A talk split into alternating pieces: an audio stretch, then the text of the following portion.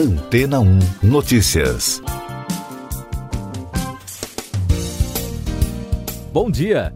Pesquisadores ingleses da Universidade Sheffield e americanos do Boston College encontraram um microfóssil que contém dois tipos de células distintas.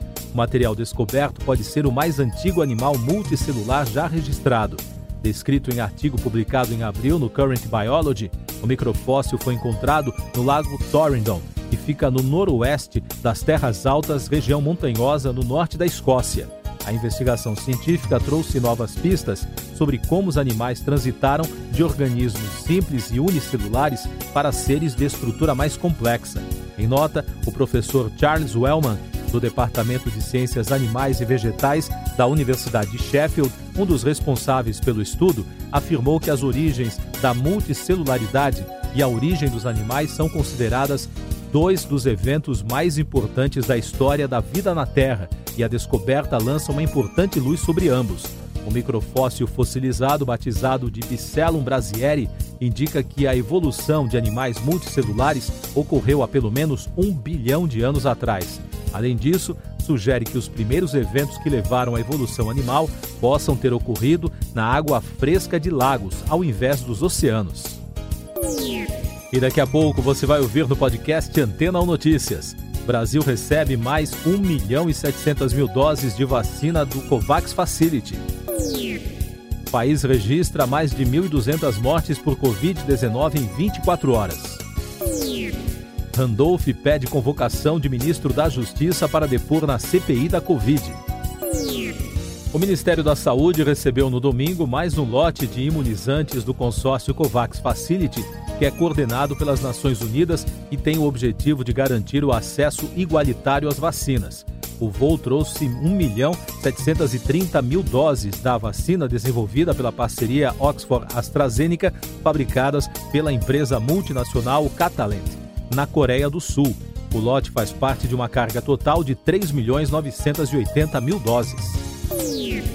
O Brasil ultrapassou no domingo a marca de 407 mil mortes por Covid-19 desde o início da crise. Segundo o último balanço de dados das secretarias estaduais de saúde, o total de óbitos chegou a 407.775.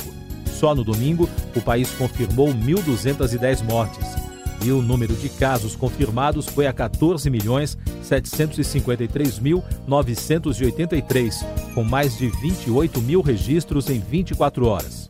O balanço da vacinação contra a doença aponta que até a última atualização, 31 milhões 875 mil 681 pessoas já receberam a primeira dose da vacina contra a Covid. O número representa 15,05% da população a segunda dose já foi aplicada em 15 milhões 869 mil 985 pessoas, o que representa 7,49% da população em todos os estados e no Distrito Federal.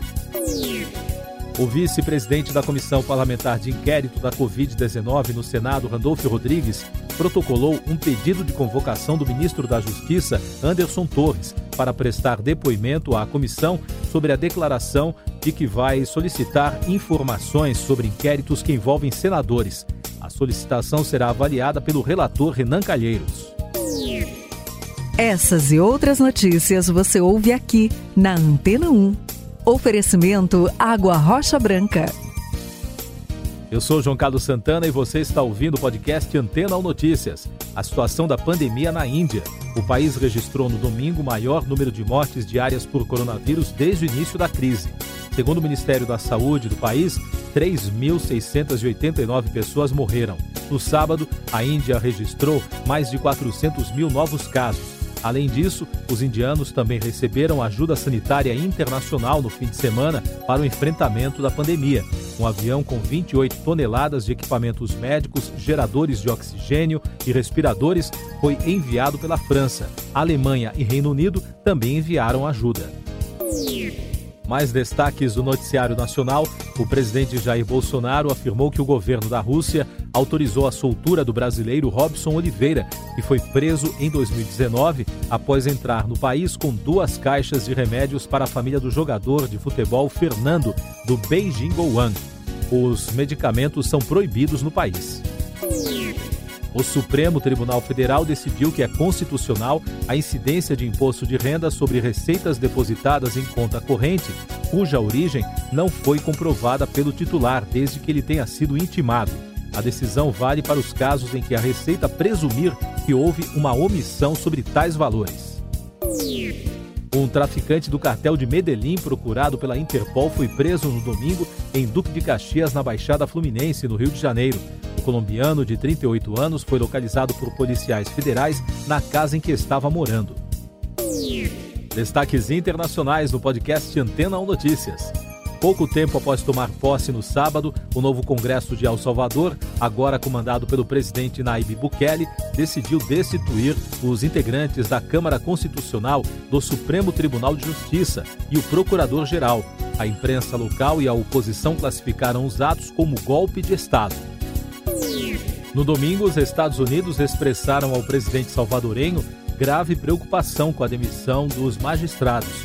Pelo telefone, o chefe da diplomacia, Anthony Blinken, disse a Bukele que um judiciário independente é essencial para a governança democrática.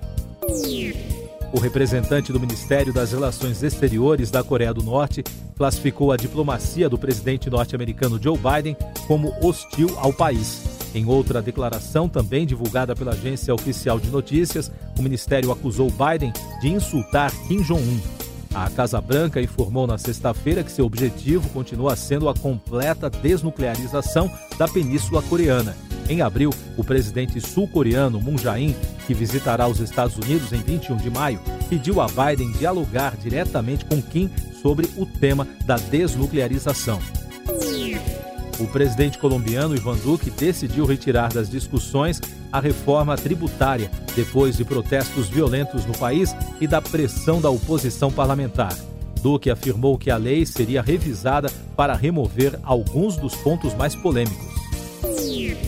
O porta-voz do Departamento de Estado dos Estados Unidos, Ned Price, desmentiu uma reportagem da televisão estatal iraniana que divulgou que os dois países chegaram a um acordo de troca de prisioneiros. O acerto incluiria a liberação de 7 bilhões de dólares de fundos do petróleo iraniano que estavam congelados sob sanções dos americanos em outros países. Noticiário Econômico. O investidor Charlie Munger, de 97 anos, disse no fim de semana que o Bitcoin é nojento e contrário aos interesses da civilização, além de ser útil para criminosos. A declaração do americano foi feita durante a reunião anual de acionistas da Berkshire Hathaway, que tem o bilionário Warren Buffett como CEO. Já o Ministério Público do Condado de Monmouth, Nova Jersey, pensa diferente. O condado liquidou cerca de 200 mil dólares em criptomoedas apreendidas há três anos durante uma operação. Os ativos estavam congelados desde a época do confisco, quando foram avaliados em 57 mil dólares. Com a venda, os cofres públicos obtiveram um lucro de 143 mil dólares. De acordo com projeções da Associação Nacional dos Fabricantes de Veículos Automotores, as empresas do setor enfrentam risco real de novas paradas nos próximos meses devido à crise global de chips semicondutores. Isso porque a falta do produto das matrizes reflete diretamente nas subsidiárias, incluindo o Brasil. As empresas que comercializam joias de segunda mão no Brasil registraram crescimento na procura de interessados em vender esses itens para conseguir renda. Os clientes que procuraram essas empresas não conseguiram ter acesso a crédito ou gerar receita, segundo especialistas nesse tipo de negócio. Tecnologia. A cápsula Crew Dragon da empresa SpaceX ameriçou na madrugada de domingo com quatro astronautas no mar da Flórida após 160 dias no espaço, depois de um voo de 6 horas e meia a partir da estação espacial. Foi a primeira ameriçagem noturna da NASA desde a tripulação da Apollo 8 em 1968. Cultura. O Ministério da Cultura da Itália revelou um projeto de reconstrução da arena do anfiteatro romano do Coliseu, o famoso local onde os gladiadores combatiam. O plano ambicioso é tornar a obra acessível aos visitantes a partir de 2023. Uma empresa de engenharia de Milão venceu a licitação. Último destaque do podcast Antena ou Notícias desta segunda-feira, 3 de maio. Um peruano de 121 anos foi vacinado contra a Covid-19 em um vilarejo na região central do país. Segundo o Ministério da Saúde, Marcelino Abade se tornou o adulto de maior idade vacinado na região de Huanuco, com a primeira dose contra a Covid. Para chegar à residência do idoso, uma equipe do Ministério precisou caminhar mais de três horas. Siga nossos podcasts em antena1.com.br. Este foi o resumo das notícias que foram ao ar hoje na Antena 1.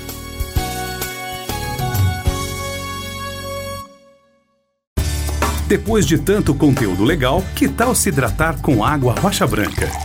O consumo regular de água durante o dia traz benefícios para a saúde, como, por exemplo, manter a pele bonita e hidratada. Rocha Branca, da fonte direto para a sua casa.